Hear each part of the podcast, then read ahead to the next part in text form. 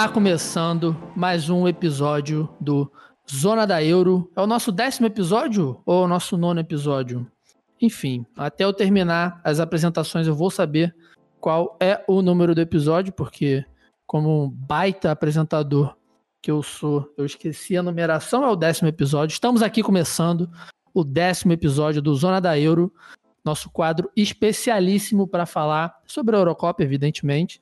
No episódio de hoje, a gente vai comentar sobre as partidas da semifinal, né? Itália e Espanha, Inglaterra e Dinamarca. E para isso, né, temos mais dois convidados excepcionalíssimos. Vamos começar aqui com o nosso queridíssimo apoiador, nosso sócio torcedor, Eduardo Mourão. E aí, Mourão, como o senhor está? Oi, galera, boa noite. Tô animado para participar aqui hoje com vocês, falar um pouco sobre esses jogos. Boa. Eu já estou aqui há quase mais de um ano apoiando o podcast. Boa, boa. É isso. Então, quem está ouvindo aí, se quiser seguir o exemplo, né, do Eduardo para ter, quem sabe, essa honra inenarrável de dividir com a gente o, o, a nossa mesa de podcasts, só clicar aqui no link. Daqui a pouco a gente fala mais um pouquinho sobre o Apoia-se. E nosso outro convidado, muito mais que especial, nosso queridíssimo Luiz Fernando Filho. Como é que eu te apresento, Luiz? Você é podcaster, editor, dono do Ponta de Lança, empresário. Como é que. Quem, se você tivesse que se apresentar no Jornal Nacional, qual seria ali o GC que apareceria para você? Ah, eu fa... Primeiramente, né? Primeiramente, um salve aí pra toda a galera do 4-2. É... Dois anos, hein? Do... Eu precisei remar dois anos desde que o Ponta de Lança chegou aqui pra participar. Então foi porque eu mereci essa participação aqui no 4231, por favor. Sendo meritocrático uma vez na minha vida, mas sendo. É, eu sou que nem aquele meme do cara do Cê é bichão mesmo, né? Você fala, você filma. Então é mais ou menos. Só não filmo, na verdade, né? Mas é tudo isso que tu disse. E Boa. vamos embora, até porque hoje eu tô tão proativo e tão é rápido isso. pelas pontas como Sterling.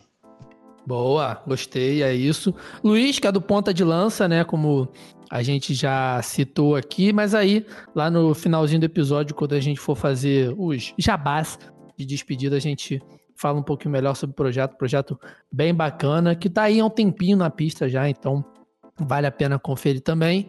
E ao resto da mesa, né? Os queridíssimos senhores que dividem comigo esta labuta. E aí, Julinha? Aí, povo. Maravilhoso estar aqui de novo. Mesa cheia, casa cheia, sempre bom. Muito e bom. ainda mais agora que a Eurocopa cismou de amar esse negócio de prorrogação, é sempre bom dividir a análise com mais gente, porque é difícil. É, ainda mais que são poucos jogos, né? Então é bem legal a gente sempre ter. Nós quatro aqui, por vezes, acabamos que concordamos em muita coisa, né? Porque a gente tá bastante tempo junto. Mas então é sempre bom a gente ter essa casa cheia. Gabriel, como tá aí? Fala comigo. Oi, galerinha. Bom dia, boa tarde, boa noite para você que está ouvindo. É, acho que hoje é um dos principais episódios nossos, talvez. Eu que estou, isso? Tô, tô muito ansioso para hoje. Chegou agora, pô. Que isso, calma, calma aí. Calma, calma. Da, da série do Zona da Euro, pelo amor ah, de Deus. tá. Tá bom. Não, tá. não, não tô em pé de julgar o resto.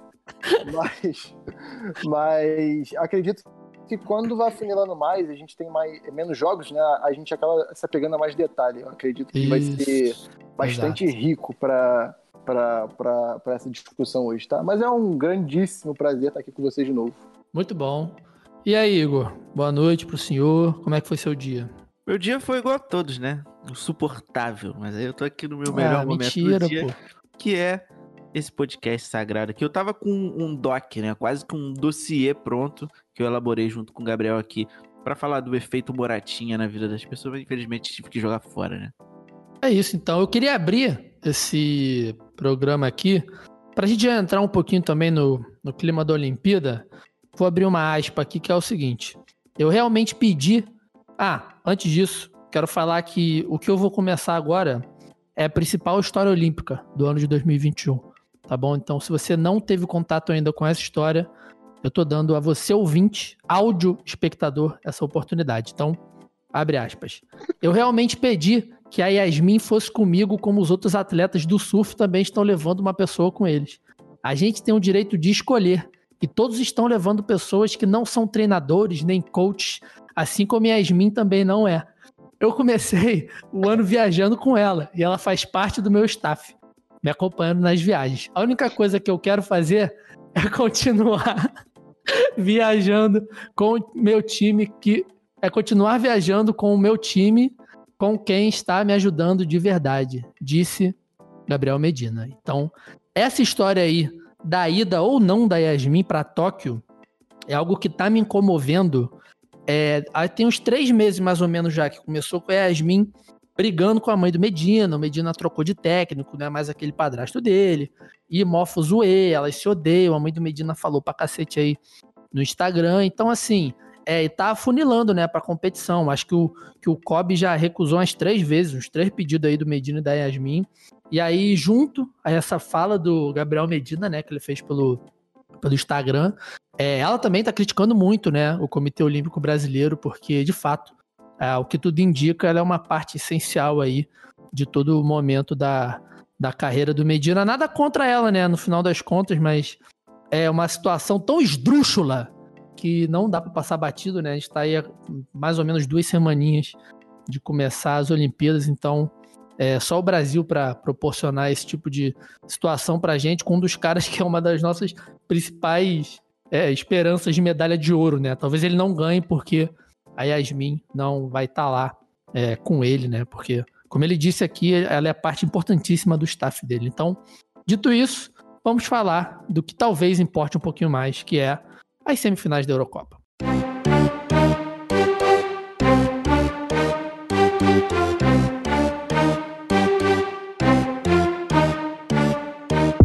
Voltamos, mas ainda já descumprindo o prometido, né, recebi aqui em off uma informação importantíssima de que Eduardo Mourão, nosso convidado, nosso apoiador, ele tem uma certa intimidade, não é com Medina nem com Asmin Brunet, mas tem uma certa intimidade aí com o suposto esporte surf. Antes de tudo, Mourão, o que, que você acha do surf na piscina? O que, que isso é pro esporte, assim? Você que é um cara que tá por dentro. Pô, aí eu vou, vou até parafrasear o meu pai, Boa. que é, é o hipismo do surf. É o hipismo do surf. É o hipismo do surf.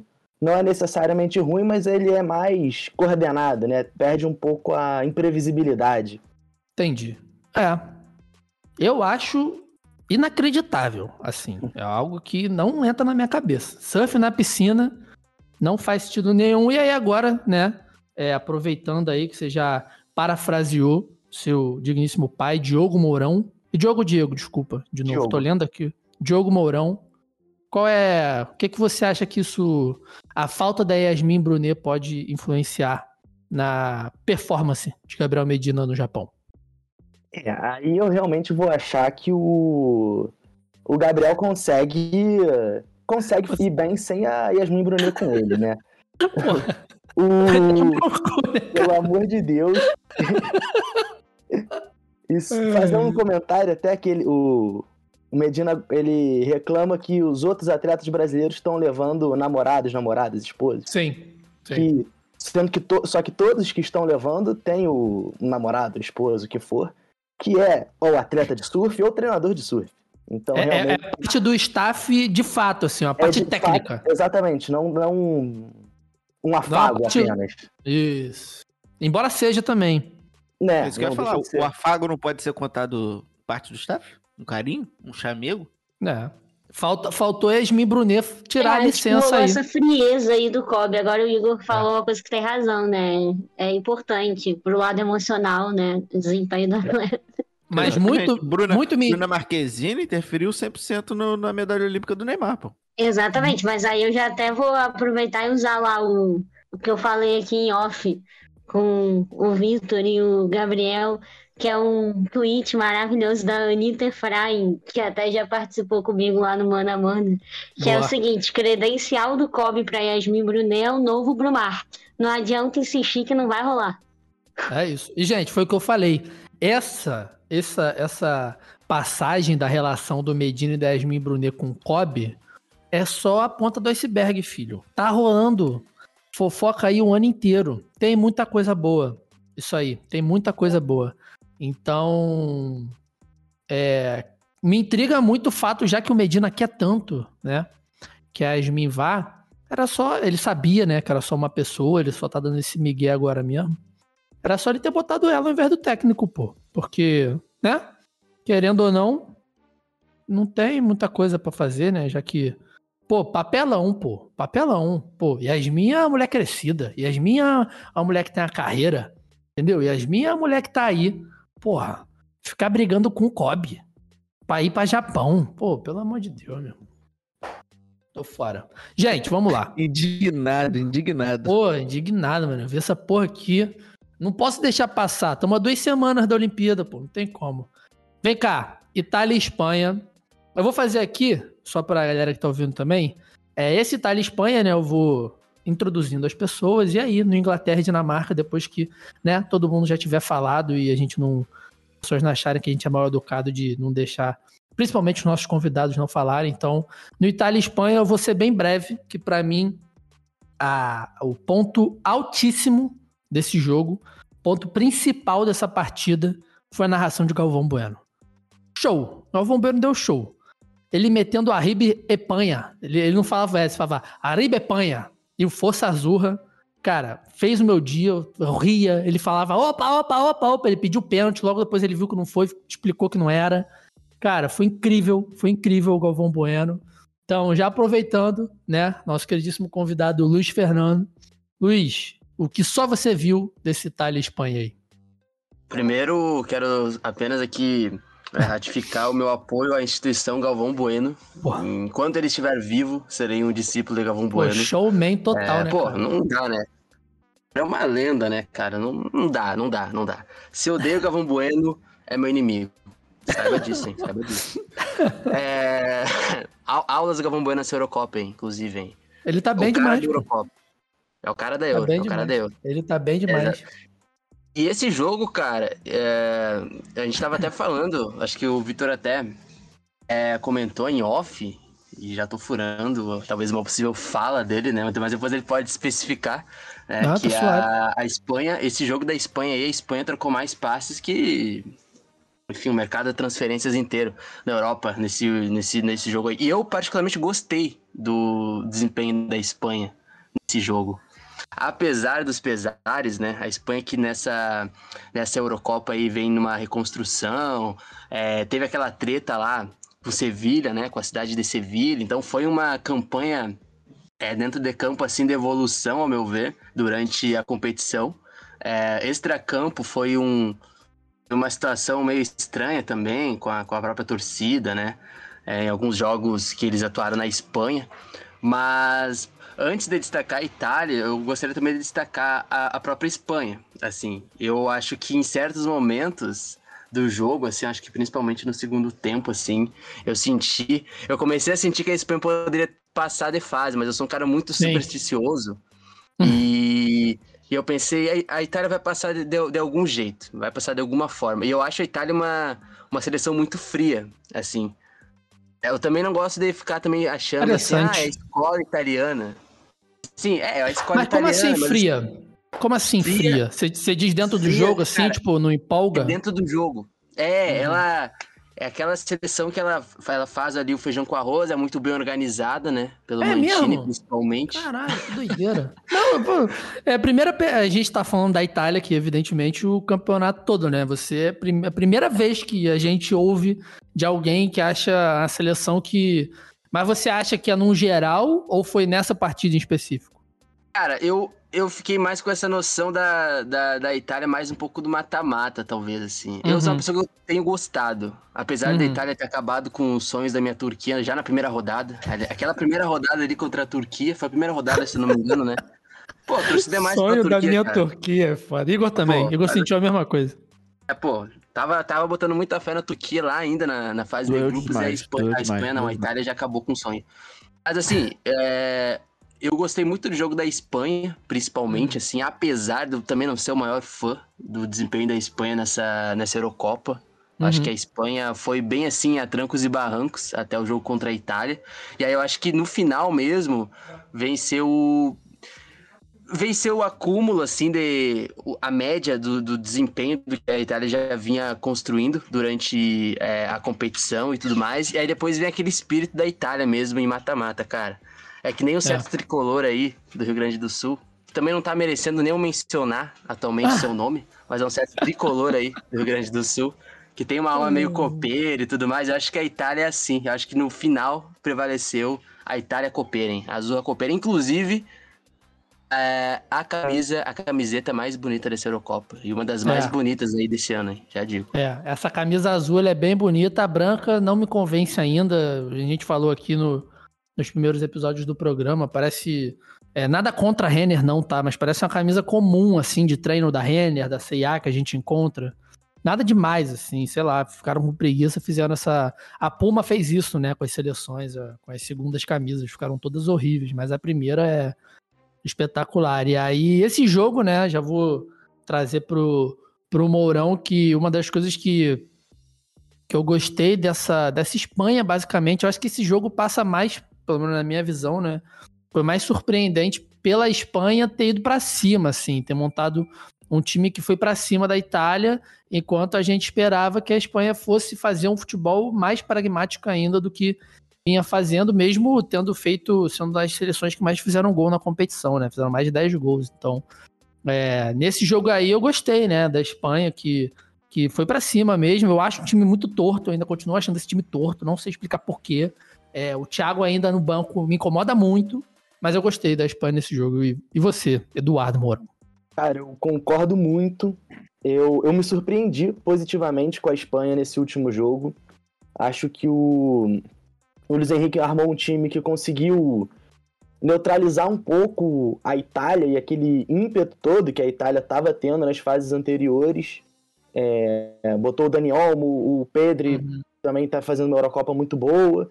É, ainda sinto um pouco essa falta do Thiago também. Pô, não eu, eu tava vendo o jogo com a minha namorada, que não estava nem assistindo. Eu até comentei, quando o Thiago entrou, cara, Segundo tempo da prorrogação e o cara vai botar o Thiago. Falando sozinho, né? É foda é, isso. Reclamando com a, com a tela.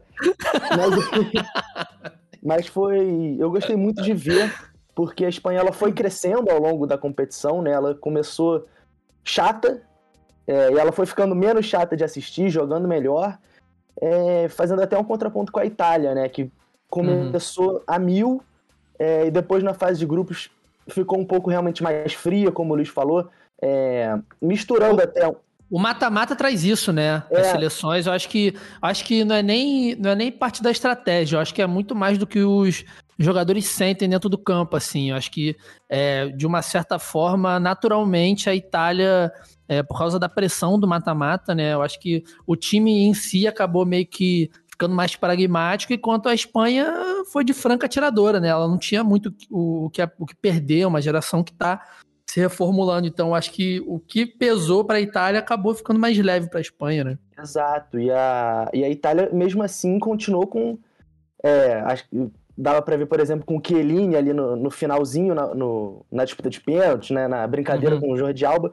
Mas continuou com aquele espírito, aquela força italiana do mata-mata que a gente está acostumado. Uhum. E, e, acho muito legal, fazendo um destaque até para o jogo, ter uma semifinal de Eurocopa em 2021 com Espanha e Itália, né? Que as uhum. duas seleções estão passando por uma reestruturação. É, a Itália nem jogou a última Copa, a Espanha fez feio nas últimas duas.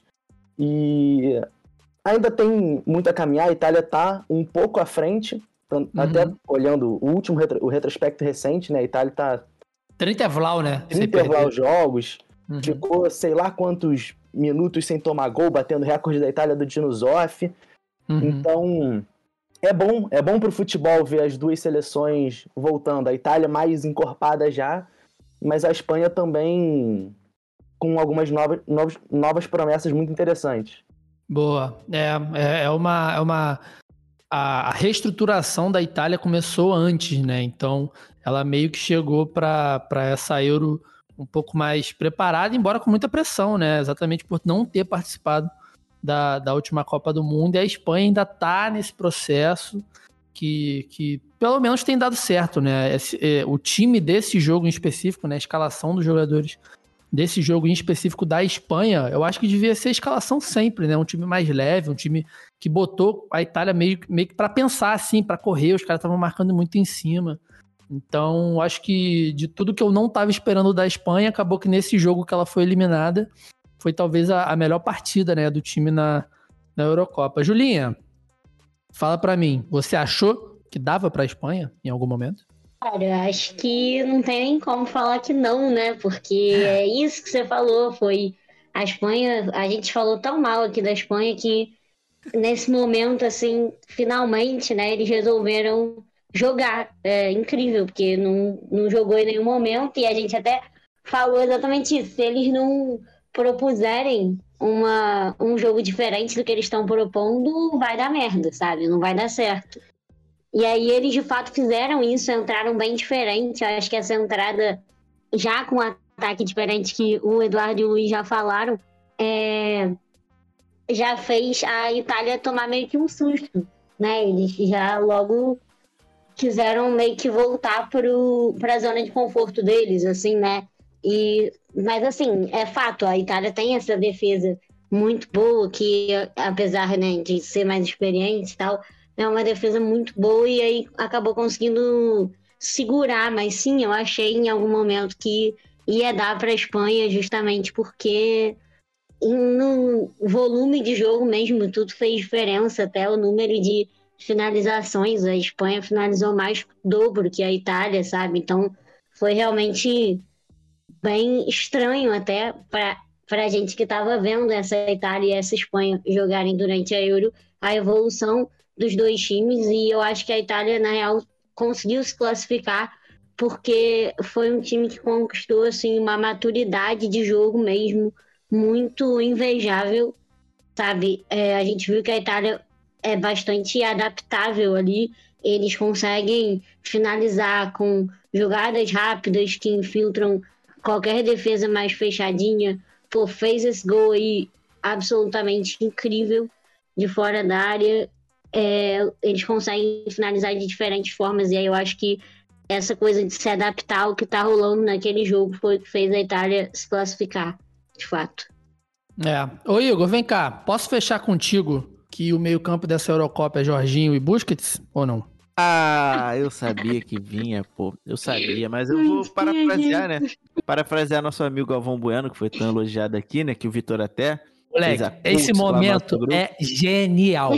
Ali, naquele momento que Galvão proferiu aquela frase, eu falei, já era para a Espanha, porque o homem consagrou, né? Ele disse, abre aspas, o Busquets, que isso? Mas calma. Eu... Ah.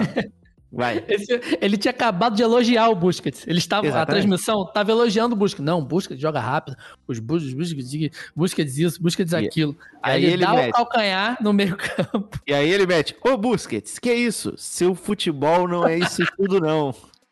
Quando você toma essa cornetada de Galvão Bueno ao vivo, senhoras e senhores. Isso não foi genial, como. cara. Não, não tem, tem como. Não tem Vamos como, lá. assim. Eu, eu já falei aqui e eu deixo muito claro a minha, o meu ódio a Sérgio Busquets. Não gosto, não gosto, não gosto de quem gosta e não gosto. E até acabei aqui, tava, enquanto vocês falavam, tava procurando notícias e coisas sobre Sérgio Busquets. E aí eu me deparei aqui num Vortex, que é de acordo com o jogador, a felicidade por conquistar uma vitória no futebol dura mais do que ter relações sexuais que dura apenas um minuto. Foi a declaração do Sérgio Busquets e eu me perdi aqui nesse Vortex com mais de 10 fotos dele e a esposa e futebol. Você, você não concorda com essa frase dele? Eu, eu tô cagando pra Sérgio Busquets em essência. Não tô nem aí pra existência desse ser humano. Mas, como o Luiz falou no começo, eu acho que vale a gente pontuar, que eu fiquei em choque quando eu peguei aqui pra olhar, foram 908 passes da Espanha, assim. Inacreditável. É muito passe. É quase mil mas, passes. Foram menos ainda do que aquele jogo contra a Suécia, né? A Suécia acho que foi 930, não teve uma porra dessa? Que é absurdo e, na minha visão, insuportável, porque a posse de bola da Espanha gerou ali na casa dos 70%, a Itália com 30%. E, e aí eu não sei, provavelmente já vou jogar ah. essa bola pro meu amigo Gabi. É, eu acho que esse futebol mais ofensivo da Espanha vem muito da surpresa ali no ataque, né? Que infelizmente não contamos com o efeito Moratinha logo de início porque Luiz Henrique começou com o Dani Olmo, né? Que fez uma mudança gigantesca no ataque da Espanha, que fez de fato a Espanha ser muito mais ofensiva com Ferran Torres, Dani Olmo e Oyarzabal, que perdeu um gol inacreditável, né? Coisa que. Se Oyarzabal aí. Um dois, porque um ele se enrolou e o outro ele perdeu. Ou seja, esse Pô, menino. Oyarzabal é duro. Inacreditável. E, e foi isso, né? Eu acho que como a gente vem falando, né? O sistema defensivo. Emerson Palmieri, vocês atacaram o Emerson aqui quando a gente falou. Fez um bom jogo, tá? Um bom jogo. Fez um bom jogo. Acho que, a Espanha explorou, acho que a Espanha explorou muito pouco o Emerson Palmieri. Meteu bola na, no travessão, que, que já é surpreendente. E uma informação muito importante que eu me comprometi a dar aqui, porque eu tenho um grupo cu, cujo Eduardo Mourão faz parte, que Emerson Palmieri, lateral esquerdo, é irmão do suposto lateral Giovani, que, hum. Para quem é torcedor do Fluminense, teve desprazer de acompanhar durante algum tempo. E eles são irmãos, e eu não sabia, fui pego de surpresa. Mas tá aí a informação que eu prometi ao nosso ouvinte e também apoiador Gabi trazer, então eu trouxe. Antes Giovani, do... que também é lateral e é ainda melhor do que o Emerson. Se você não conhece, vale a pena conhecer. E tá sem clube, o... tá sem clube. Se você o... quer aí um lateral pro seu time de pelada. O Espanha e Suécia foram 830 passes acertados da Espanha, mas foram 900 e Vlau, né? Tentados. Foi 90%. Aí, quem quiser fazer a matemática aí, faz. Gabriel, baita Eurocopa do Chiesa, né? É, é, eu até começar falando da Itália, mas nada da Itália me surpreendeu. Inclusive, o Chiesa não me surpreende nem um pouco, porque quando a gente fez aquela préviazinha nossa, que inclusive foi de uma qualidade extrema, eu, oh. eu citei lá que o Chiesa seria, até na minha seleção, seria o titular, né? Acabou que o Mantini começou com o Berardi, né? Mas a gente vê que o efeito Chiesa foi, foi bom nesse jogo. Mas eu queria destacar... Tá nessa de efeito? Acabou Calma, de dar errado. Eu vou chegar lá agora. O professor Luiz Henrique menosprezou demais, demais o, o, efeito Moratinha. Mas a gente tem que ressaltar, a gente meteu o malho nele, né? A Eurocopa inteira.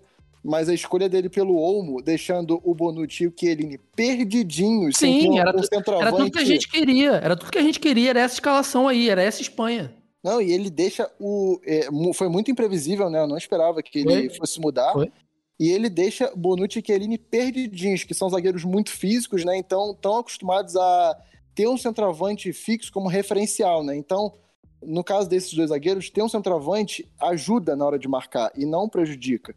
E no caso ali, ficava um vazio que qualquer um poderia entrar. E quantas vezes o Olmo teve, teve chance de finalizar livre dentro da área, né? Então, isso foi um, um, um ponto assim, a ser destacado. O professor Luiz Henrique acertou muito no começo do jogo, a Itália ficou meio perdida, né? Parecia Sim. que a Itália não estava entendendo o que a Espanha estava fazendo. Foi, foi, foi e bem não encaixava, isso. não encaixava a né? marcação, porque a Itália uhum. marca no, em duas linhas de quatro e no meio dessas duas linhas de quatro tem um, que é o Jorginho, né? E até o Jorginho estava meio assim, meio aéreo no jogo, parecia. Não estava encaixando, não estava encaixando, a marcação Totalmente não encaixava. Totalmente perdido. E o interessante também é ele bancar o Pedro, né? Ele banca o Pedro, é, banca que eu digo é ele compra o Pedro, compra a briga do Pedro e bota o Pedro titular desde o mata-mata e o Pedro joga muito, muito, muito, muito, contra a Itália, muito. Então, o Luiz Henrique depois da partida ele compara o Pedro é, nessa idade, né, dos 18 anos, com Andres Iniesta. Isso é bizarro, bizarro. E o Pedro tem muito talento, muito talento é. e ele demonstrou isso no jogo. É uma joia do Barcelona. Mas com relação. O jogo foi muito bom, eu gostei muito do jogo. É, é um jogo de, foi um jogo de muita intensidade, né? Principalmente. Eu, eu achei assim. É, não achei surpreendente ir para prorrogação, né? Até porque a Espanha. É, ali nos 10 minutos ali se apresentou muito, muito intensa e muito proativa na partida, né? Principalmente com o Olmo. O Olmo foi um dos grandes jogadores do jogo também.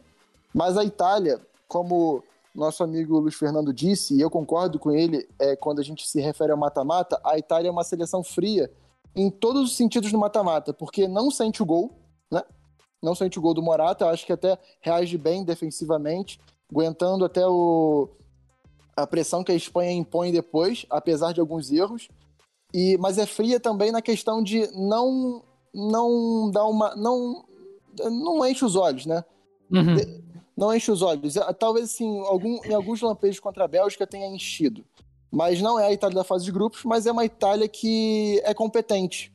É uma Itália que consegue. Tem jogadores que têm essa capacidade de finalizar bem, como foi o Insigne contra a Bélgica, como foi o Chiesa, que fez alguns desses gols que ele fez é, nessa partida de, da terça-feira, ele fez na, na Juventus na temporada. Então, é, são gols até muito característicos do Chiesa.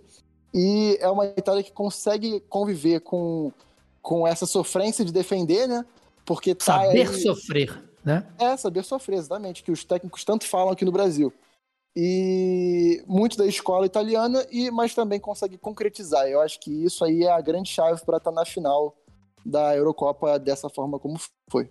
É, acabou que, que esses jogos, tanto contra a Bélgica e esse da Espanha, meio que deixam a Itália um pouco mais ligada, né, para final. Foram bons testes, assim, foram.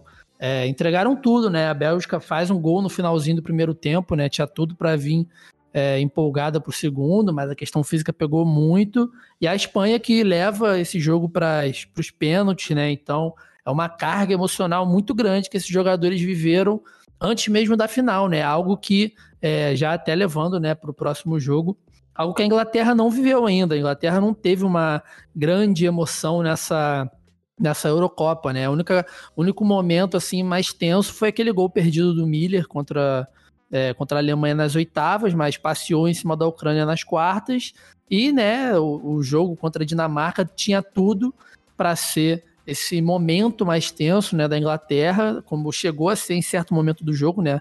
É, não foi no mesmo nível que do que a Itália passou com a Espanha, por exemplo. Mas aí, né, a gente teve a, já que a gente começou o programa falando de esportes olímpicos, né, a gente teve uma mergulhada inacreditável do, do Sterling. Então, assim, não vou entrar em detalhes de VAR. Se vocês quiserem, fiquem à vontade. Eu não, não, não vou me enfiar nessa, nessa espiral maluca aí de debate, mas é, é meio que, sei lá, essa classificação da Inglaterra é totalmente merecida. Entendeu? Mas a, a forma, exatamente por causa desse pênalti, que foi uma compensação absurda do juizão, eu acho que estraga muito, me dá um pouco de raiva não sei porquê. É o que me dá raiva. Então, vamos, eu vou tentar falar do jogo, né? Só para abrir aqui o, o, o, tópico mesmo. E aí, né, como eu expliquei no começo, quem quiser falar, só abrir o microfone. E, e feliz num jogo que, para mim, o destaque, né? Os destaques foram três destaques só. É, Harry Kane, fenômeno, ele jogando nessa função. É, ele tá numa temporada espetacular, né? Então, ele jogando nessa função assim, é, camisa 10 mesmo, né? Aquele cara que pisa na área, o cara que ele constrói o jogo também. O passe que ele dá pro Sterling do primeiro gol da Inglaterra é algo inacreditável. É, o próprio Sterling também tem sido aí o destaque da Eurocopa, a competição toda. E o Peter Schmeichel, né, cara? Então, é, é, eu acho que dessa partida aí foram os três nomes que me empolgaram para ver. É, o gol de falta do Damsgaard é algo assim incrível também, mesmo que eu tenha achado um pouco de falha do Pickford, mas foi uma bola muito rápida, então é, eu dou mais mérito pro, pro Damsgaard, mas o jogo, para mim, foi foram esses três nomes e também ficou meio. Né, não vou falar manchado porque é muito exagerado, né? Mas fiquei meio tipo, putz, chatice, né? Não precisava, o VAR review, né? Era só o VAR ter anulado, não foi nada. Mas enfim, são os detalhes, então, quem quiser aí é, abrir sobre a seleção do Saltgate, fica à vontade. Eu queria só destacar o meio-campo da, da Inglaterra, né? Um meio-campo soltinho. Rice. Vocês entenderam a piada? Soltinho, Rice. Enfim, veja a tradução quando aí. Explica, quando hum. explica a piada, ela piora. Tá bom. Não... Ainda, mais, ainda, mais, ainda mais se ela for em inglês. então procura aí no Google depois da tradução de Rice. Entendeu? Boa. Um meio-campo soltinho. Luiz, eu gostei, é, tá gostei muito. Aqui. teve uma jogada. Do... Teve uma jogada em cima do Rice. Eu não sei quem foi. Eu não sei se foi. Acho que foi o Bright White. Que ele fez que foi, não foi, fez que iu, não iu, vai para cima, vai pro lado, vai pro outro. O Rice ficou perdidinho. Eu acho que foi o Bright White. Eu lembrei Mas, dele por causa disso. Se o, se o Bright White vem pra você rabiscando, você também vai ficar perdido, pô. Tu não sabe o que, que, pode sair pô. dali, cara. Que, não, tem que rir, tem que rir. Pô, você não sabe o que, que pode sair. O cara eu, pode eu, fazer a jogada da vida ou ele pode tropeçar, pô. Eu tenho surto de risada se ele faz isso, cara. Tá maluco. Cara, foi muito. Foi... Não, mas pior que foi. Sei lá, foi. Eu, eu acho que o, que o Bright White ele tava ali mesmo. Ele pensou, sei lá, cara. Sei lá. Mas, mas, mas, é a parada, voltando. pô. Fala assim, por exemplo, fala que o Neymar é o melhor cara ali no 1x1 que você não sabe pra onde ele vai. Eu boto essa teoria em xeque. Quando você bota o Brett White na tua frente, tu não sabe também. Você não sabe se Exatamente. ele vai botar a bola, se ele vai Bright chutar White é inexplicável, cara. cara é Pode ir pra qualquer lugar, né? Ah, inclusive, eu, eu prometi aqui uma informação. Desculpa. Eu prometi aqui uma informação que é bem legal, antes do Luiz voltar a falar dele, que é pela terceira vez no século no século XXI, obviamente, a seleção anfitriã decidirá a Eurocopa. Né? Essa Eurocopa tiveram várias sedes, mas está é, sendo disputada em, em, Londres, né, a final. Então, 2004, Portugal perdeu para a Grécia, em Portugal. 2016, França perdeu para Portugal na França. E agora, né, Inglaterra e Itália. Então, essa informação aí é, foi do nosso queridíssimo colega Kaique Souza no Twitter. Então, como foi, foi dele que eu vi, nada mais justo, né, que eu deixar aqui registrado. E esse outra coisa também que eu vi, que tem esse It's Coming Home, né? que o Igor até mandou aqui no nosso chat. E aí a galera tá botando home com um R, né, de Roma. Então achei bem legal esse, esse joguinho de, de palavras também. Mas Luiz Fernando, meu querido, por favor, volte à sua prosa. Ah, para além do meio de campo, é, e o péssimo trocadilho, mas eu já vim com, com isso na minha cabeça para fazer esse trocadilho, porque eu acho maravilhoso.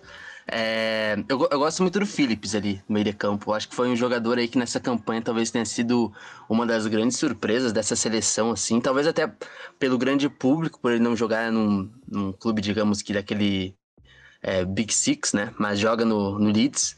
É, hum. Inclusive, gosto muito do, estilo de futebol do, do Leeds, né? Com o Bielsa. Eu acho que ele aí é um dos... Umas gratas surpresas, assim, da competição. Assim, eu acho que como é, o Dansgaard, que depois acho que o pessoal pode até é, tratar melhor da, da Dinamarca. Mas, cara, para mim, eu sou suspeito para falar porque eu sou o defensor da instituição, do jogador, da pessoa, da figura de Sterling. Para mim, ele é o cara da Eurocopa. Sim. É, cara, eu. Foi um péssimo dia pro, pros haters de, do Sterling, né? Quer dizer, um péssimo dia não, um péssimo mês pros haters do Sterling que assistem este homem desfilar pelas ruas, pelos campos, pelos gramados do Wembley, tá bom? E quem não gosta do Sterling, é... enfim, quem não gosta do Sterling, fique longe de mim, por favor. Então, por favor, Sterling joga muito. Eu acho que, fora a brincadeira, eu realmente acho que ele vem fazendo uma, uma, uma boa competição e tanto é que, de certa forma, nesse jogo ele também foi um da, dos escapes, né? Porque se, se, a gente for ver o Mount, ele não foi tão bem nesse jogo de, de, semifinal, assim como poderia, não rendeu tão bem. Eu acho que dentro disso, aí eu acho que pesou o Sterling, né? Pelo, pelo lado, pelos lados, pela, começa pela esquerda, depois já no segundo tempo ele tá pela direita, né? Até ele sofre o pênalti na jogada pela direita. É, mas o Kane, cara, o Kane é impressionante. O Kane, ele é o protótipo daquele jogador moderno que tem tudo simplesmente tudo, como o Vitão falou. Menos cara, título. Ele... É o que falta. Menos título. É verdade. É verdade.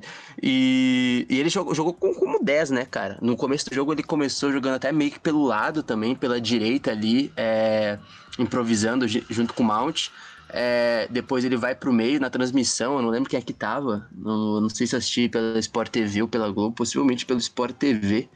Agora eu vou, não vou me lembrar por onde assistir é, que o pessoal tava falando muito, não, os comentaristas estavam comentando muito o fato dele não estar muito dentro da área em grande parte do jogo.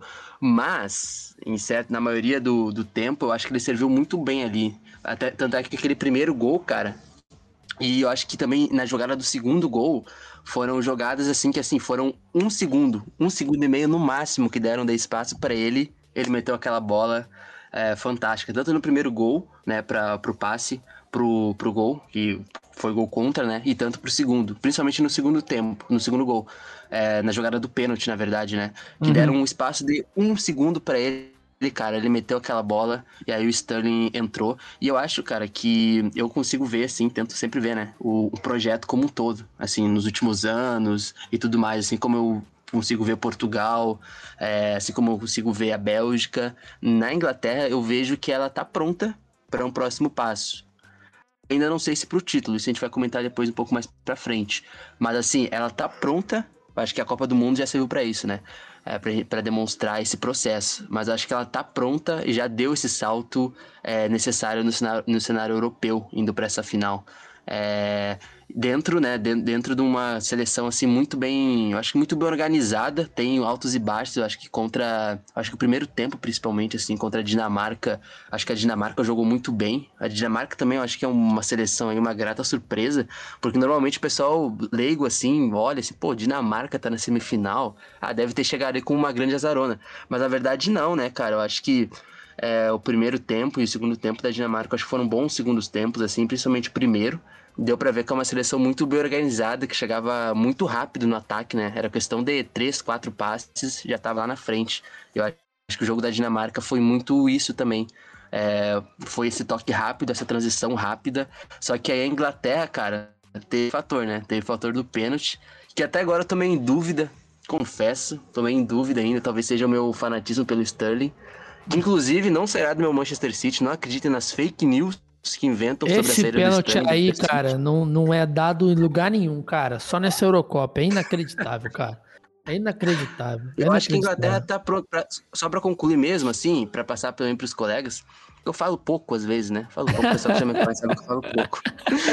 É, eu acho que a Espanha, não, a Inglaterra tá pronta para esse próximo passo já. Acho que desde o do, da Copa de 2018, eu acho que ela tá pronta para esse próximo passo, que será um título. Só que aí, meus amigos e amigas, eu acho que a gente tem um grande fator, né? Uma seleção que, como tu disse, vai jogar em Wembley, é um Wembley abarrotado de, de, torcedores, e principalmente ingleses, apesar que deve ter uma divisão ali. Sim. E aí vai ter que lidar com esse histórico e essa zicada do Vitão aí no nosso querido podcast, né? De vencer ah, mas casa, se depender, né? se depender de zicada minha, a Inglaterra é campeã ganha de 6 a 0 filho. Não tem como. É, é só zicada inversa, não acerta uma. Mas é isso, né? A Itália, a Itália, olha só. A Inglaterra, ela foi ficando pronta, né, durante a competição, assim. Eu acho que é, ela começa. Foi, foi, o que a gente falou no começo, né? É, a, a, ela não teve grandes sustos como a Itália teve. Então, acho que pode ser algo que pese no determinado momento ou não. Pode ser que, se tiver esse tipo de situação de uma prorrogação, de uma disputa de pênalti, eles estejam melhores preparados que a Itália, a gente nunca sabe. Mas é isso, né? Eles começaram esse projeto em 2018, foi uma seleção que nossos programas aqui na, na convocação a gente achou mais loucuras do Southgate. Mas que funcionou, né, cara? A única coisa que me incomoda mesmo é que sempre que o Grealish entra, o time da Inglaterra melhora. E isso só acontece porque ele não escala o cara de titular, né? Porque sempre falta alguém ali perto do Kane para fazer essa bola chegar no Sterling, fazer essa bola chegar no Mount da vida. Sempre tá faltando alguém ali no meio, entendeu? Para dar mais um passe para esses caras decidirem. E ele nunca entra de titular, então talvez se a minha única cornetada em relação a esse time da Inglaterra seja isso, cara, porque é, o Saka, embora ele seja muito bom, muito carismático também, um ser humano incrível, eu acho que o Grealish ele entregaria melhor para esse meio campo, para esse ataque da, da Inglaterra, e eu tenho certeza que o Igor concorda comigo. Ah, não mesmo, né? Mas depois da foto, eu já falei aqui no meu story algumas vezes. Pô, a foto que, que, é, que, é, a seleção inglesa divulgou do Saka pulando na piscina em cima de um unicórnio. É impossível você fazer uma afirmação dessa. É impossível, é muito carisma, mas é isso, é muito novo, assim. Acho que o Grealish tem mais cancha que ele. É... Mas foi muito importante no, no gol da Inglaterra. Então, eu não, não, não desmereceria Bukayo Saka, tá? Grande atleta do meu poderoso... Não estou desmerecendo, só tô falando que o Grealish seria melhor para esse time do que ele. Sim, sim. Aí eu tendo a concordar um cadinho. Mas é isso, né? Eu venho falando aqui um tempo e coming home, né? Então, tá chegando. Como o Luiz falou, é, tá super preparada, tá pronta. Mas é o problema, né? Jogar em casa, torcida, torcida há muito tempo que não vai no estádio. Não sei se é um fator muito favorável, né? Porque hum. sabe como o torcedor inglês é um torcedor muito chato, né? A gente vem falando e defendendo o Sterling não é à toa, porque o cara joga muito, carrega o time nas costas e mesmo assim a torcida inglesa não compra a briga do Sterling. Então, é, bota aí 30 minutos no primeiro tempo ruim do Sterling, já vai começar a chateação em cima dele. Mas tudo aberto, né? Tudo aberto, a gente não sabe o que esperar, ainda mais tratando de Saltgate que, que gosta de dar umas inovadas do nada, então a gente não sabe o que, que a gente vai esperar da escalação da Inglaterra, mas a única certeza que a gente tem é que o Pickford estará no gol, né? Eu até separei aqui uma, uma notícia, né? Porque o Pickford ele bateu o recorde aí do Gordon Banks. Moleque, boa você ter lembrado Odi isso. Odiado ou não, Pickford bateu Igor. o recorde de um dos maiores goleiros da história da Inglaterra, mas fala. Ele bateu esse recorde no minuto 27. No minuto 29 foi o gol de falta. Então, Luiz Carlos Júnior. É... do Luiz Carlos Moleque, inacreditável. O, o Luiz Carlos Júnior. Pickford. Aquele jeito dele, né? Pickford. acaba de bater o não sei quem, Banks de tomar gol, de não tomar gol, 798 minutos. Gol! então, o Foi título, o título da matéria que eu separei é exatamente esse: é Pickford da Inglaterra bate recorde do lendário Gordon Banks, mas leva golaço logo depois. Então, nem no maior dia de glória do Pickford ele tem um minuto de descanso, cara. O cara Moleque. não consegue descansar, pô. Isso foi muito bom mesmo. Caralho. Mas foi isso, sim. Eu acho que a gente, como falei no outro episódio, resolvemos cutucar Harry Kane à toa, à toa. Ele tava cara, lá. Ah, boa. Vai, era, só, era só a gente ignorar a presença de Harry Kane. E, infelizmente, não aconteceu, né? Então, é, o homem não para de cravar. E eu queria destacar, assim, eu, eu nem acredito que eu vou falar isso, talvez o Julinha saia da. saia da. do nosso papo aqui.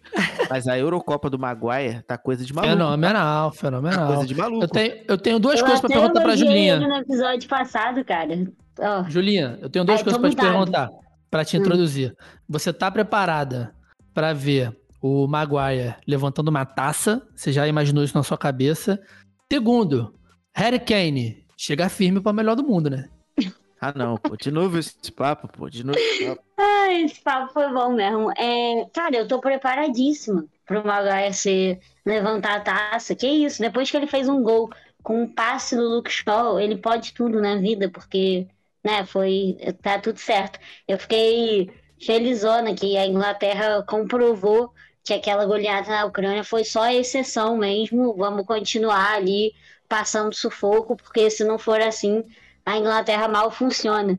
E eu queria aproveitar aí para complementar o comentário de vocês do Grealish.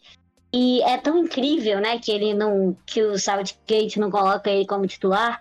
E e sempre e agora né tem colocado ele durante o jogo que nesse jogo específico ele conseguiu colocar o Grealish o gol de desempate não veio não fez tanta diferença assim na cabeça dele né? Eu até achei que, que ele entrou super bem e fez sim diferença no jogo mas o gol de desempate não veio.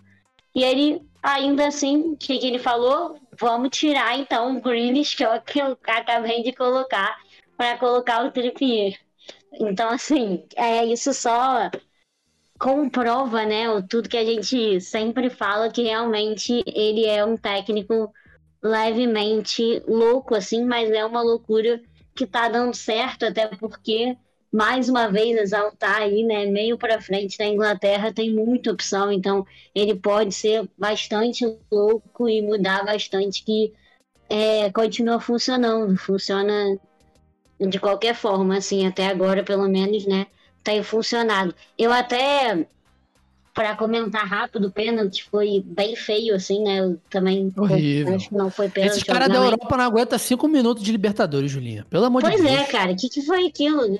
É isso, a pelo pessoa que de gosta de não pode ver um pênalti desse acontecer. Mas, assim, foi realmente uma compensação pro Sterling, né, cara, que ele perdeu alguns gols no jogo, o Schmeichel foi bem, né, no gol. Defendeu o pênalti, né, o Schmeichel. Defendeu o pênalti né? que, o, que o Kane foi fez no rebote. Então, assim, acho que foi bom pro Sterling ter sofrido esse pênalti fake, porque ele tava realmente merecendo ter, né, a Euro inteira ele tá merecendo muito que aconteçam coisas boas com ele, porque ele tá jogando muito. E só para responder a sua pergunta, né, agora o Kane vai firme. Pra, né? Não tem como. Para a disputa de melhor do mundo. Se a Inglaterra for campeã. Não, peraí, galera. Para com esse papo aí. É engraçado, porque a gente conversa disso diversas vezes, né? Mas. É, Mas eu não acho, do... tá? De fato, é, lance... é não, eu, eu, acho que. Não, acho que vem firme porque entra no debate. É, tanto o Kane como, por exemplo, o Jorginho. O Jorginho facilmente entra num debate de top 3 do mundo, melhor do mundo. Porque. Não sei se a gente comentou isso em algum episódio, enfim. É. É, às vezes não necessariamente o cara. Fala o cara muito em off é, e nunca é. fala nos episódios. Pra gente não, já tá. É como se a gente já tivesse falado muito, mas na real Exato. Foi. Acho que não necessariamente o cara precisa ganhar alguma coisa para ser o melhor jogador do mundo, né? Isso ficou muito na nossa cabeça porque era o que dividia Cristiano Ronaldo e Messi, era quem ganhava Champions, basicamente. Então, acho que a gente vai começar a voltar para como era antes de Cristiano Ronaldo e Messi, que vários. É, o primeiro jogador que ganhou melhor do mundo é, por causa da Champions e sendo artilheiro de Champions foi o Kaká. exatamente porque era a única coisa que diferenciou o Kaká de Cristiano Ronaldo e Messi 2007. Não, mas isso então... aí é uma então baita reflexão, Vitor, porque é isso, a gente vai ter que voltar levar e considerar o prêmio de melhor do mundo com seres humanos normais, né? A gente vai é, ter que exatamente. É, e avaliar, porque isso, isso que o Vitor fala, vai... falou do Jorginho, pô, cara, não é inimaginável. O Jorginho foi artilheiro do Chelsea, obviamente, que ele tem aquela doença dele, né? Que todo mundo sabe que o Jorginho sofre, ele, ele não consegue perder pênalti. Então isso persegue a vida dele. Então ele faz muito gol de pênalti. É a tristeza do Felipe Neto batendo com pulinho. Exatamente, exatamente, exatamente. Então, muito bom esse tá... comentário do Felipe Neto, cara, que hino.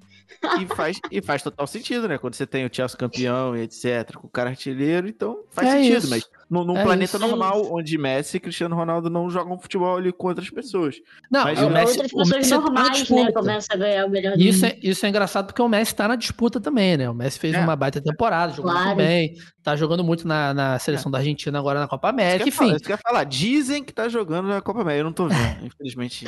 Eu, eu assisti mais jogo. Eu assisti mais jogo da República Tcheca esse ano do que qualquer jogo da Copa América. E olha que eu só assisti um jogo da República Tcheca e segundo tempo só. Mas nessa, nessa, nesse fim de carreira aí, né, do Cristiano Ronaldo e do Messi, a gente volta muito para algumas situações de jogadores que não fizeram nada, entre aspas, né? Por exemplo, Ronaldinho Gaúcho foi melhor do mundo duas vezes sem conquistar título. Então acho que a gente começa a voltar ainda com um pouco desse, desse lastro, né? Tipo assim, pô, como é que ele foi na Champions? Ah, mas ele ganhou é, o campeonato alemão, mas o campeonato alemão é muito fácil. Como é que esse aqui foi o vice da Premier League? Entendeu? Acho que começa a ter esse tipo de debate que é muito maneiro. Então, para mim, tanto o Kane quanto o Jorginho entra fácil num debate de melhor do mundo, porque é a consistência da temporada, são os números né, que eles tiveram, como eles jogaram nas posições. O Jorginho até mais que o Kanté, né? O Kanté foi muito decisivo na Champions, como a gente falou naquele episódio. Mas na temporada como um todo, o Jorginho carrega, né? O Jorginho é um é espetacular, então... E o Jorginho agora na Euro também é, tá indo muito bem e uhum. melhor do que o Kanté. É, o que eu ia, que eu ia é, comentar... Kanté não tá indo, né? Porque acabou o Kanté. Quase não mais, né? Mas ele foi em algum momento. Ele foi melhor. Uhum, uhum. O que eu ia comentar desse jogo é porque não poderia deixar de citar a grande participação do Dinamarca, enfim, mas infelizmente eu tenho que voltar a odiar Pierre Emily Royberg. Eu tava nessa fase de amor com ele, mas ah, agora tá. ele volta a ser jogador Jogou bem, jogou muito também esse jogo, inclusive. Joga muito, todo jogo, todo jogo, mas a partir de agora eu não posso mais elogiar, porque tá, tá no contrato, tá no contrato. Quem que falta falar? Gabriel e Moron, Mas, né? Ô, ô Vitão, é, emendando essa parte de melhor do mundo, eu acho que esse ano, a gente falando de artilharia, de Champions, de todos os elementos que que estão aí podendo definir o melhor do mundo, esse ano está muito espaçado, né? A diferença, a diferença hoje é, é mínima entre os, entre, entre os candidatos, né? O Messi dizem que por aí que é o favorito, tá, até acredito que seja, pelo desempenho, mas, por exemplo, o artilheiro da Liga dos Campeões foi o Haaland, né? É, então, mas... tem é, o Kanté, tem o Lewandowski, que, foi, que bateu o recorde da Bundesliga. Então, para mim são os três. Muito, fica, tá... fica Messi, Messi, Kane e Lewandowski. Fica entre esses três. Ex exatamente, ainda tem o Kane que, pô, é, em número ele fez uma baita temporada pelo Tottenham, né? Apesar do, do time ter, ter fraquejado de novo, né? Ele fez uma baita temporada junto com o Son e ele faz um mata-mata muito bom pela Inglaterra, né? Então uhum. acaba que, que credencia ele sim a essa briga junto. Acho que o Jorginho até menos do que o Kane. É, ah, ganha, ganhando, ganhando título, né? Até pela posição, porque a gente sabe como é que é a votação na FIFA, né? A gente sabe que o atacante sempre vai ser muito mais valorizado nessa questão, né? Apesar uhum. da, da absurda temporada do Jorginho e do Kanté também, como a gente destacou aqui, mas... E não esqueça do De Bruninho também, por favor, já que você tá falando é, de. Mas o De Bruyne não atacante com ótimas temporadas. Sim, mas o De Bruyne tem aquela questão, ele não foi nem o melhor do City na Premier League, né? Então, é, ele machucou, ficou tempão fora. Mas isso aí já. Rubem Dias, Gundogan. É, é. Então fica muito aberto, talvez. A gente tem que decidir agora, né? Como que a gente acha que pode se desenrolar esse Itália Inglaterra. Vou chamar o Morão, o Morão, coitado, ele é um rapaz tímido, ele tá acuado. É, como é que você acha que. Quais são as suas expectativas para essa final, né? Como você acha que vem a Itália? Você acha que eles vêm para se atacar? Se a Inglaterra continua também nessa, nesse ímpeto, né, que tem mostrado nessa fase de mata-mata? Se, porque diferente da Espanha, né, não tem como o Saltgate tirar o, o Kane, né? Para fazer um time sem centroavante e fazer o time da Itália ficar meio perdido. Então, é, vai acabar gerando um atrito bem bacana com o Bonucci e Chiellini. É, eu já vou começar falando que já adiantando o que, que eu acho que quem eu acho que vai ganhar, eu acho Boa. que a Itália é campeã. Boa, Itália é campeã. Eu acho que qualquer um dos dois seria super justo. Acho que as duas vêm fortes, fizeram uma Euro muito legal. Mas a Itália é, é mais legal, né? Itália é sempre mais legal. O time Itália da Itália é, muito legal. legal. É. E, e a Inglaterra até o que o Luiz falou, já vem fazendo história, né? Primeira final de Euro, semifinal de Copa do Mundo em 2018. É, o, com os altos e baixos do Southgate, todas as críticas que o trabalho dele tem, mas tá dando resultado. O, eu acho que vai ser, como toda final, decidida no detalhe, às vezes o fator Wembley pode pesar muito, às vezes o Kane, mesmo ali no meio dos zagueiros, como ele também é um cara que sai da área e consegue criar jogadas, pode atrapalhar mais os zagueiros do que o, Morata atrapalharia com certeza. E eu acho que também tem um fator que pesa na final, que é um fator goleiro, né? Que o acho que os do, o Donnarumma ainda não é o goleiro que desde que ele tem 10 anos de idade, todo mundo fala que ele vai ser. Ele, ele é jovem até hoje, que eu estava vendo, ele tem 21 anos ainda, não sei. Ele é jovem há muito tempo. E o Pickford tem esse. e o Pickford ele é jovem é um até hoje, é bom pra caralho. Pô, ele era jovem, eu era jovem. Agora eu tô ficando velho ele continua jovem. E... Mas tá bem. Ele tem agarrado bem, ele fez uma defesa que ele faz uma cagada com o pé e depois ele faz uma defesa espetacular no jogo contra a Espanha. Ele tá fazendo um mata-mata muito bom. Eu acho que as duas defesas são sólidas, né? A Inglaterra só tomou um gol, a Itália, Bonucci Chiellini, a gente não precisa nem se alongar para falar há quantas décadas a Itália tem uma defesa boa. Mas eu acho que até pelo momento que as seleções vivem, a cancha que a Itália passou nessa Euro, a cancha que a Itália tem, essa invencibilidade de sei lá quantos jogos, é, um ataque muito forte, além da defesa também. Eu acho que isso vai pesar. É, não, não, eu até quando falo de Itália, ah, camisa, acho que não é nem camisa nessa vez, é eu acho que é o trabalho que vem sendo feito. Os dois são muito bons, os dois campeões seriam justos, mas a Itália, para mim, é a favorita. Pode ir para ou para Roma ou para Rome, mas eu acho que que vai para Itália. Boa, Luiz. Eu acho que eu já sei a sua a sua seu palpite, né? Mas quem você acha que leva aí? Itália ou Inglaterra? Por incrível que pareça, por incrível que pareça, não sou tão óbvio assim. Eu acredito que vai Opa. dar Itália também. Mas, porque assim, eu, eu sou muito supersticioso, né, cara? Eu acho que é, a gente vai sentindo ao longo da, da competição, assim, é, aquele aquele que é a mais, digamos assim, que uma seleção pode conseguir, é, acaba aderindo, por exemplo, durante a competição. Não que eu ache também que a Itália realmente jogou um futebol assim tão fabuloso, muito acima de qualquer outra seleção. De fato, não acredito. Mas, se a gente for pensar que é, a Itália, ao que há cerca de cinco anos atrás, mais ou menos, quase cinco anos atrás, estava ali sendo eliminada numa uma repescagem para a Copa do Mundo, nem conseguiu ir para a Copa do Mundo de 2018. Acho que foi 2018, né? Me corrija se eu estiver errado. E agora, é, nesses últimos anos, está indo para uma final de Euro. É, parece muito surreal, né? Parece muito surreal isso. Imaginar que se a gente tivesse lá em 2017 e alguém falasse que aquela Itália, aquela Itália, estaria numa final da Eurocopa, é, cotada para ser campeã, possivelmente a gente não, a gente riria juntos aqui, todo mundo nesse podcast. Mas eu acho que, é como eu disse, eu acho que a Itália ela tá prontíssima. Eu acho que ela tá com aquele espírito de, de campeã.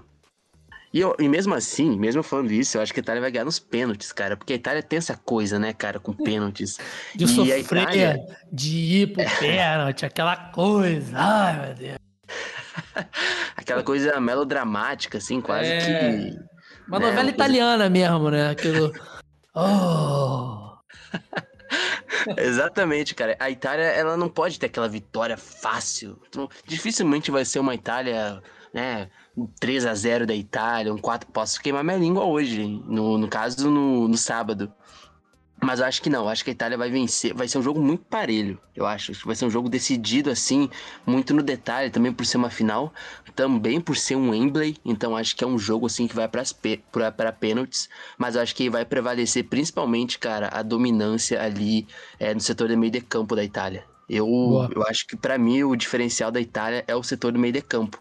O que na Inglaterra, a gente viu que na semifinal, a Inglaterra, quando ela pe perdeu aquela intensidade e a Dinamarca começou a, a, impor o seu ritmo ali, de certa forma, a gente viu que quando a Inglaterra, o ponto fraco, não digo que o ponto fraco da Inglaterra é o meio de campo, mas é como o Vitão disse, cara, eu acho que falta ali aquela peça que poderia ser o Grealish, inclusive um abraço meu amigo Marcos Carvalho, torcedor fanático, fanático do Aston Villa, fanático. Ele fala que é o que é o camisa 10 uh, o, o, camisa 10, o maior camisa 10 inglês é, do futebol mundial, enfim, do, do futebol, do atual futebol na Inglaterra. Ele é muito fã do Grealish, então, enfim, é, é Dodói mesmo, Igor. Olha, é, ele é botafoguense hum. também. Só queria dar essa. Ah, tá explicado.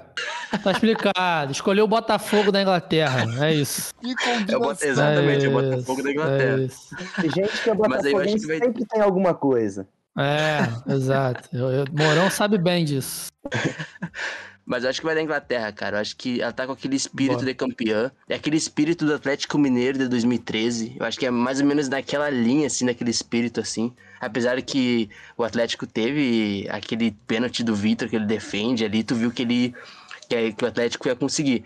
Eu acho do que. O que... Esse pênalti, inclusive.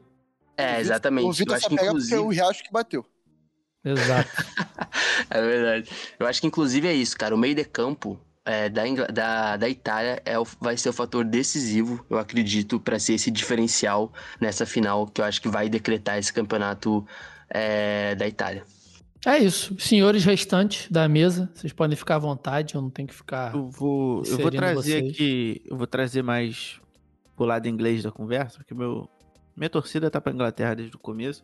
Mas é Boa. porque, eu não sei se vocês sabem, mas eu recebi no, no zap, nessas correntes de zap, é, que eu, eu peço a torcida de todos aí pro, pro pequeno e do jovem de 27 anos, Harry Kane, que ele tem um sonho. Harry Kane tem um sonho, que é se tornar o melhor jogador do mundo. Só que, Ué? infelizmente, ele, até agora, até o seu momento atual de sua carreira, ele só conquistou uma gincana da Audi, ah, que foi lá em 2019, que é a Audi Cup.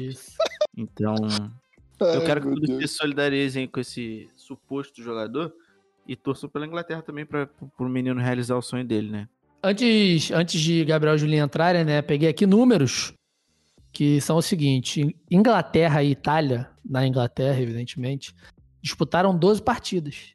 Cinco vitórias da Inglaterra, três empates e quatro vitórias da Itália, né? E tirando amistosos, né? Só teve dois jogos que foram nas eliminatórias da Copa de 78 e nas eliminatórias da Copa de 98. A Itália ganhou em 78, a Inglaterra ganhou em 78 e a Itália ganhou em 98. E é isso. Bem, bem equilibrado confronto. Eu não consigo pegar os números no Wembley porque algumas partidas não tem estádio, né? Então não, não deu muito certo aqui essa pesquisa. Mas é um. tá em aberto, né? A Itália não costuma tremer dentro da Inglaterra. Isso, ó, vem de muito tempo. Igor é muito bom, né, cara? Ele soltou um suposto jogador pro Harry Kane. Pô. Essa foi pra emendar legal aqui. É, cara, eu sou muito óbvio quando vou falar de Itália, né? Mas eu vou. Acredito que vai ser um jogo é, bastante disputado, né? Não, não vejo favoritismo amplo para a Itália, não, apesar de achar uma equipe mais preparada é, para um título, né, no decorrer da competição, por, por tudo que passou, na verdade, acho que até a trajetória é um pouco mais completa, na verdade, do que a trajetória da Inglaterra. E eu, eu acredito muito que ter o Harry Kane pode ajudar. É, pode ser até estranho alguém ouvir isso, né? Mas pode ajudar o, o Chiellini e o Bonucci justamente a se acharem como eles geralmente se acham quando jogam com atacante fixo, né? E no caso do Kane, ele pode complicar, na verdade, o lado do Jorginho, né? Porque nessas que ele vem e faz a, a, a função ali de, de fazer o pivô, é, dar as costas pro, pro, pro gol e achar um passe como ele achou pro, pro Saka no, no gol da Inglaterra, do, do Kier contra, é, acaba que cai na, na conta do, do volante, né? Nessa, nessa, nessa questão, nesse cenário do jogo. Mas eu acredito muito numa Itália forte, numa Itália preparada, é, tanto é, fisicamente, né? Porque jogou um dia antes, né? Então, e os dois foram para prorrogação, então acaba que, na, acaba que a Inglaterra vem um pouco mais desgastada realmente. É, e psicologicamente também, porque já passou por pênalti, já passou por prorrogação, por prorrogação e já passou por jogos com maior dominância e sabendo sofrer, como foi com a Bélgica. Então acredito que existe uma maior uma trajetória mais completa.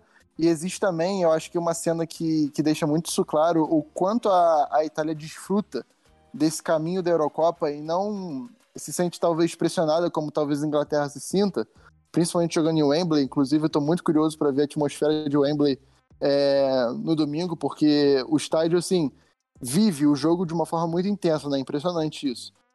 Mas a cena do Chiellini na hora de bater o cara coroa dos pênaltis, que ele brinca, ele zoa o Albo o tempo inteiro, o Alba não tá nem um pouco feliz ali com a zoação dele, ele mete a mão na bochecha do Alba, brinca, então acho que aquilo revela muito sobre esse grupo da Itália, né, que eles estão é, claramente é, desfrutando mesmo dessa trajetória e a corrente que eles fazem pelo Spinazzola também, eu acho que pode ser até uma motivação a mais para para vencer a Eurocopa e eu acredito sim numa Itália mais forte mentalmente, mais forte fisicamente, mais forte também de jogo para essa partida, para essa final. E eu já, já solto aqui que o meu palpite é Itália, claramente. Porém, dessa vez teremos gol de tiro imóvel, porque Será? faz um tempo que ele tá, ele tá perseguindo, né, cara? Tem hora assim que eu fico até irritado que ele, ele é muito ansioso com relação a isso. Qualquer bola que chega, ele tá chutando. Mas eu acho que vai ter golzinho dele sim. Pelo menos umzinho vai ter.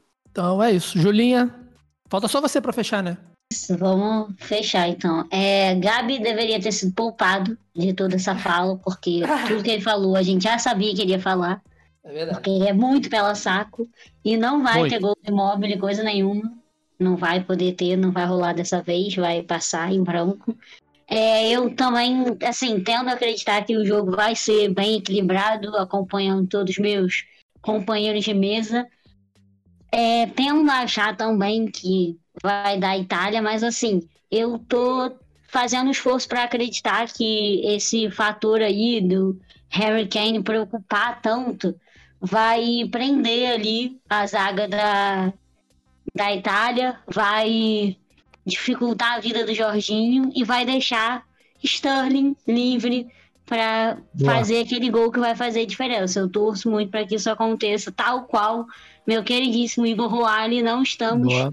concordando apenas no nosso time, estamos concordando aqui nessa, nesse momento. Finalmente, é muito difícil eu concordar com o Igor, mas dessa vez deu tudo certo. Vamos lá. É então raro, é isso. mas acontece. É raro, mas acontece. Acho que que eu vou de Itália também, né? Nem fiz as contas aqui, mas Julinha, Igor e, e Mourão Isso. foram de Inglaterra. Mourão não foi de Inglaterra, não? Foi, né? Não, foi, foi de, Itália, acho. Ah, então fechamos com Itália. E é isso, né? Mas a gente tá errando aí desde o começo. Eu gosto do fato é da Inglaterra não ser favorita, inclusive. Eu já tinha demonstrado. Eu não acho que a Itália é favorita, não. Não acho. Eu acho que é, porque deu 4 a 2 então pronto. É, não, favorita sim. É, mais pessoas acham que a Itália vai ganhar, mas dentro do jogo ali, não, acho que tá não. bem aberto, é, assim. É, tá bem, margem, é, tá bem parelho, assim. Mas fechamos com a Itália. Eu tenho, eu tenho um palpite improvável. Palpite improvável. Ah. Cara hum. que vai destruir nesse jogo. Marcos hum. Rashford. Ninguém tá falando. Nossa, meu sonho. Claro que não tá falando dele, pô. Ele não entra. Então, mas é o que vai acontecer. Pois é, vai entrar é vai finalmente. Igual o Gabigol. Ah, o Gabigol vai destruir na final da Copa América. Não vai, pô, não entra. Pode me cobrar, pode me cobrar. Porra, eu gostei, como. Igor. Eu vou cobrar, eu gostei muito disso. Eu acho então... que tem mais chance do imóvel fazer a diferença do que do Rashford. Porra. Obrigado. Capaz do imóvel fazer mais diferença pra Inglaterra do que o Rashford. Ajudar mais ainda. Então é isso. Agradecer aqui, primeiramente, participação do nosso digníssimo apoiador que tá por dentro de todas as fofocas do surf. Eduardo Mourão, muito obrigado, viu, querido? Eu que agradeço o convite, sempre um prazer. As pessoas, você quer que as pessoas te encontrem nas redes? As ou... pessoas podem me encontrar, podem me encontrar. O, eu, no Twitter é arroba. Boa. E Instagram é arroba Emourão. E Boa. aí aqui eu vou, vou firmar um compromisso com vocês, principalmente compromisso. com o Igor Roale, que hum. eu tenho um perfil no Medium que eu vou voltar a atualizar, que também Boa. é, é Mourão. Se vocês Boa. entrarem, vai ver que não posto, não, não posto nada desde novembro, mas fica aqui o compromisso para os ouvintes do 4231. Boa. São muitos, é, hein? As pessoas vão te cobrar. A galera, é, a galera costuma cobrar aqui, o pior por exemplo. É que a galera cobra, rapaz. Costuma cobrar, por exemplo, o destaque do CUFAL da República Tcheca. Exatamente. Coisa que exatamente. cobram da gente. Então, é bem fácil de te cobrarem sobre seus textos também. Eu ia falar, eu ia falar que lá no, lá no médio do nosso amigo Mourão tem um pouco da saga dele, que esse cidadão se meteu na Rússia durante uma Copa do Mundo completamente sozinho, sem Boa. falar russo. É, isso é verdade. Baita história lá, baita história. Muito bom, muito bom texto. Então, é isso. Muito obrigado, Mourão. Luiz Fernando, meu querido. Boa noite. Valeu também por ter disponibilizado esse tempo aí para trocar ideia com a gente. Fala um pouquinho aí, né, sobre o Ponta de Lança, projeto bem bacana, só só produto bem legal. Tô acompanhando aí. Tô, tô no grupo do Telegram, mas cara, eu já peço desculpa que eu tenho muita dificuldade com o Telegram, mas tô acompanhando vocês em todas as outras redes. Pô, eu que agradeço, cara. Para mim é sempre uma honra. É, qualquer convite que tiver aí do 42, sempre estarei aqui, sabe, né, do, do, da admiração que eu tenho pelo projeto. Tanto é que estou no grupo, né, do WhatsApp, eu acho que Sim. eu sou bem, assim, intolerante a grupos do WhatsApp, então o 42 é um dos grupos que eu tô aí, acho que há mais de um ano, acho não, com certeza, acho que é quase dois anos já, é, quase desde o começo. Então, sou um, fiel membro do, do, grupo do WhatsApp do 42.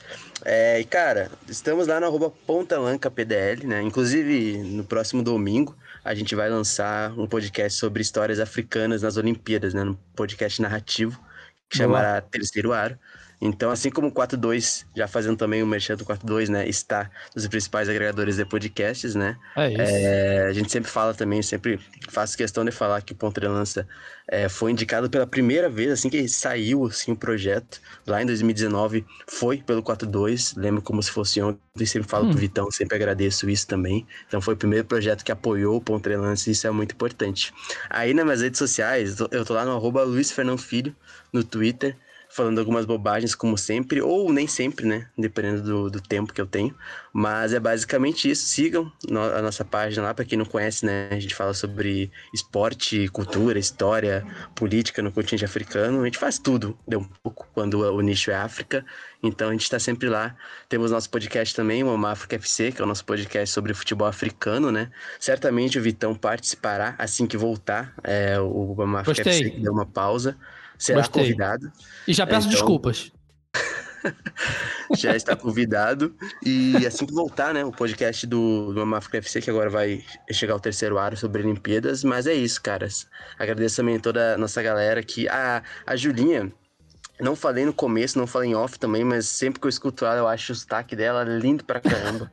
é muito bonito o sotaque dela.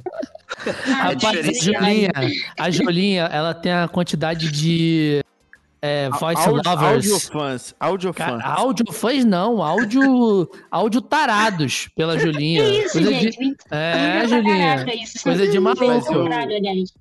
Coisa de maluco. Fazer um comentário sério aqui, porque eu lembro, assim como o Luiz lembra, eu lembro como se fosse ontem, o, quando eu retuitei lá o, o, o, primeiro tweet lá do ponto de lança, que eu, eu tenho um quê de visionário, né? Quando eu tuitei, retuitei, ah, eu falei, ah, Vitor, esses caras já vão engolir a gente daqui a um aninho, dois. Já tá ah, tá muito é maior que a gente. Pô, muito maior. passou de muito. De muito. Muito, muito. muito. Mas Tem foi isso, foi isso. Mas é isso, é porque isso aí é uma das coisas, Vitor sabe, Julinha também, que a gente aprende com a galera do Futuro, que a gente, quando era nada, nada, nada, os caras davam uma moral pra gente, falou, então a gente vamos dar moral também pros outros, e que o ponto agora dê moral pra outras pessoas, que vai passar vocês também, quando vocês verem, já era. Mas não é todo mundo que a gente dá moral também, não. Não adianta é, vir é, pedir é, moral, não é assim que, é, que funciona. É, não, tem toda uma, uma avaliação. É Só isso, não, não, é, não é festa. Passar do crivo ali, é, é, é, exato. Então é isso, meu povo. Muito obrigado, todos os senhores. Uma boa noite aí. E até o episódio da nossa grandíssima final. Um beijo!